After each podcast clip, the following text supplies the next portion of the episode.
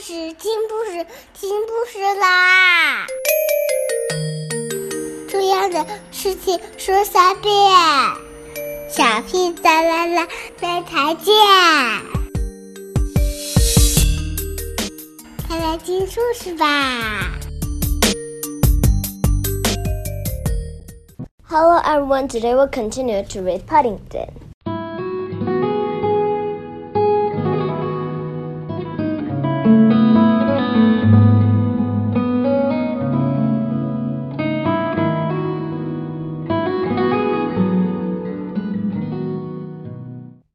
Everyone, today we'll continue to read Paddington. Today we'll start on chapter 8 A Disappearing Trick.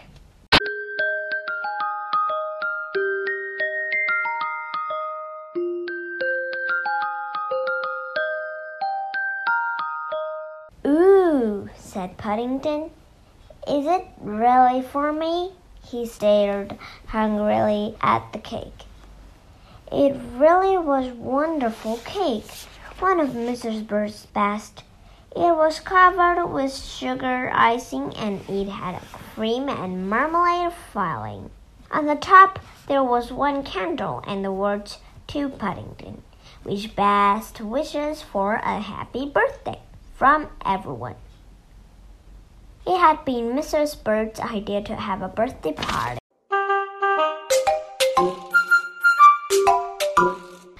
Had been with them for two months.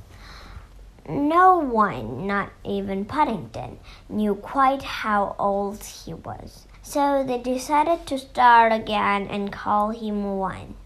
Paddington thought this was a good idea, especially when he was told that bears had two birthdays every year, one in the summer and one in the winter just like the Queen, said Mrs. Bird. So you ought to consider yourself very important. Paddington did. In fact, he went round to Mr. Gruber straight away and told him the good news. Mr. Gruber looked impressed and was pleased when Paddington invited him to the party. It's not often anyone invites me out, Mr. Brown, he said. I don't know when I went out last, and I shall look forward to it very much indeed. He didn't say any more at the time, but the next morning a van drew up outside the Browns' house and delivered a mysterious looking parcel from all the shopkeepers in the Portobello market. Aren't you a lucky bear? exclaimed Mrs. Brown. When you opened the parcel and saw what was inside, it was a nice new shopping basket on wheels, with a bell on the side, and Paddington could ring to let people know he was coming. Paddington scratched his head. It's a job to know what to do first, he said as he carefully placed the basket with the other presents. I shall have a lot of thank you letters to write.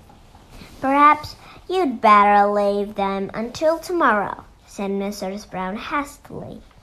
Whenever Paddington wrote any letters, he generally managed to get more ink off himself than on the paper, and he was looking so unusually smart having had a bath the night before, that it seemed a pity to spoil it.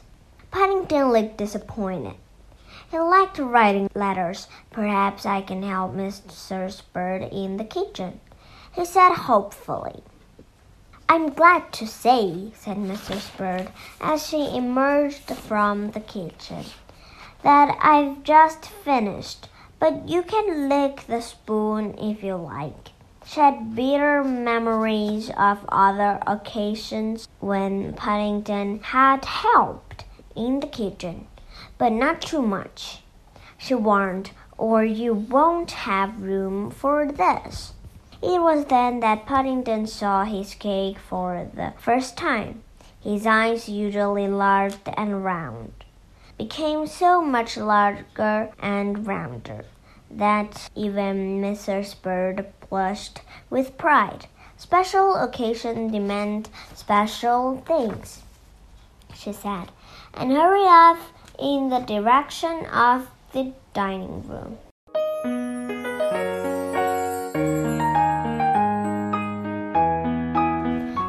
Spent the rest of the day being hurried from one part of the house to another as preparations were made for his party.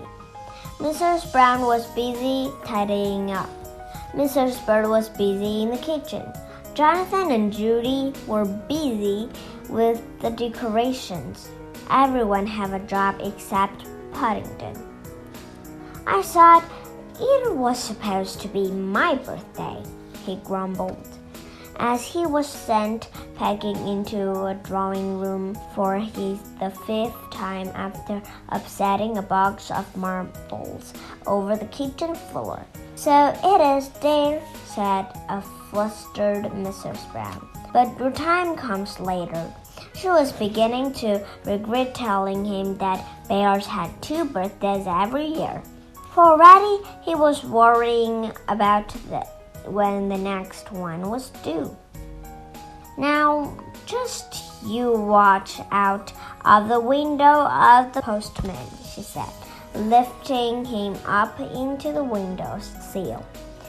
But Paddington didn't seem very keen on this. Or else, she said, practice doing some of your conjuring tricks ready for this evening. Among Paddington's many presents was a conjuring outfit from Mr. and Mrs. Brown. It was a very expensive one from Barkridge's. It had a special magic table, a large mystery box which made things disappear if you followed the instruction properly, a magic wand, and several packs of cards. Paddington emptied them all over the floor and settled down in the middle to read the book of instructions. He sat there for a long time, studying the pictures short. Every now and then he absentmindedly dipped a paw into his marmalade pot. And then, remembering it was his birthday and that there was a big teacup, he reached up and stood the jar on the magic table before returning to his studies.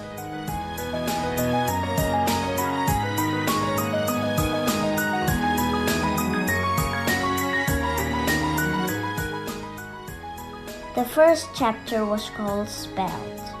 It shows how to wave the magic wand and the correct way to say abracadabra. Paddington stood up, clutching the book in one paw, and waved the wand several times through the air. He also tried saying abracadabra. He looked round. Nothing seemed to have changed, and he was just about to try again, when his eyes nearly poked out of his head.